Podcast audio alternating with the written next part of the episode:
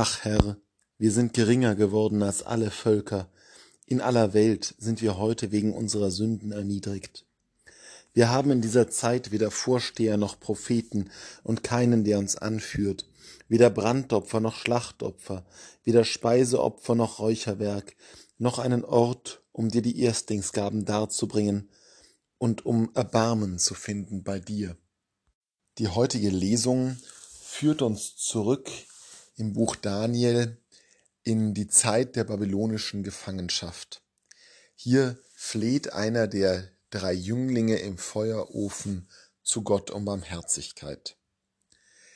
Wenn man sich die Geschichte des Volkes Gottes ansieht, des Volks Israel, dann kann einem bald auffallen, dass die Zeiten der Schwierigkeit, der Sünde, der Not, der Verfolgung bei ganz, ganz weitem überwiegen.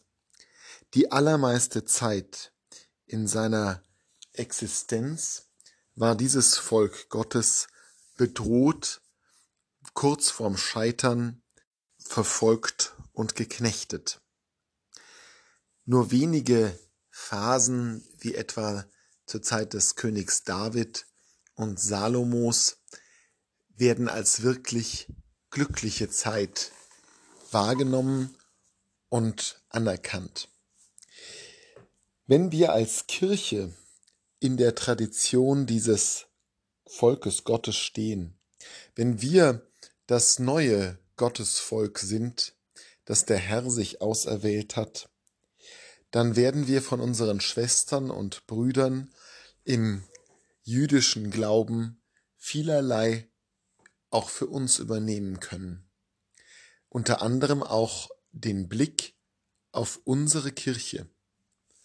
Das Volk Israel hat all das durchgemacht, was auch unsere Kirche betrifft. Auch dort findet sich so viel Not und Elend, so viel Verbannung und Verfolgung.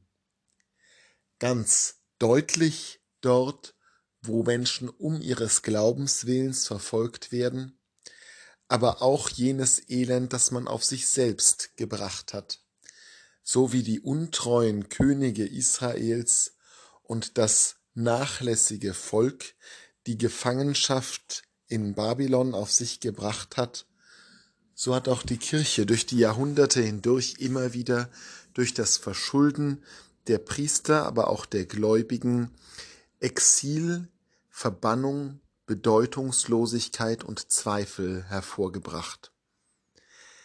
Wir dürfen nicht davon ausgehen, dass unsere Kirche ein anderes Schicksal erlebt als das Volk Gottes, das Gott zuerst berufen hat.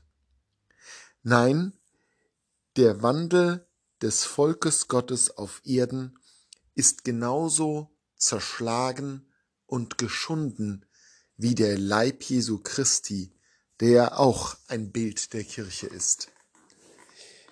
Wir dürfen nicht davon ausgehen, dass es immer gut läuft, sondern wir müssen verstehen, dass auch unsere Kirche Teil einer sündigen Welt ist, Teil einer Welt, in der die Dinge ganz oft nicht so passieren, wie wir sie uns wünschen.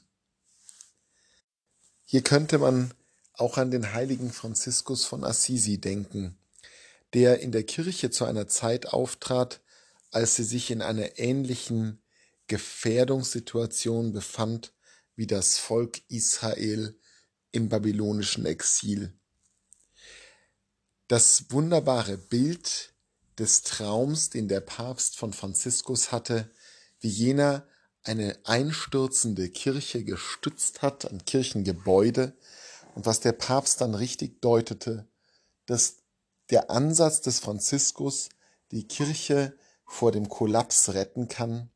Jenes wunderbare Bild ist eben ein Bild, das die Kirche durch die Jahrhunderte hinweg immer wieder begleitet und darstellt.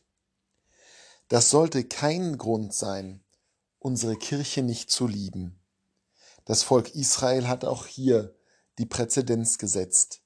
Die Liebe zum Volk Gottes und die Liebe zu Jahwe ist selbst in der größten Not und selbst bei eigenem Versagen doch immer wieder etwas gewesen, was durchgeschimmert hat. Und so müssen auch wir unsere Kirche als die Verletzte lieben, als die, die den geschundenen Leib Jesu abbildet. Und vor allem müssen wir unser Vertrauen auf Gott setzen, dass er uns errettet.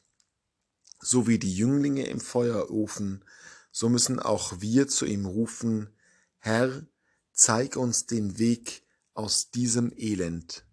Zeige deinem Volk den Weg zurück ins gelobte Land.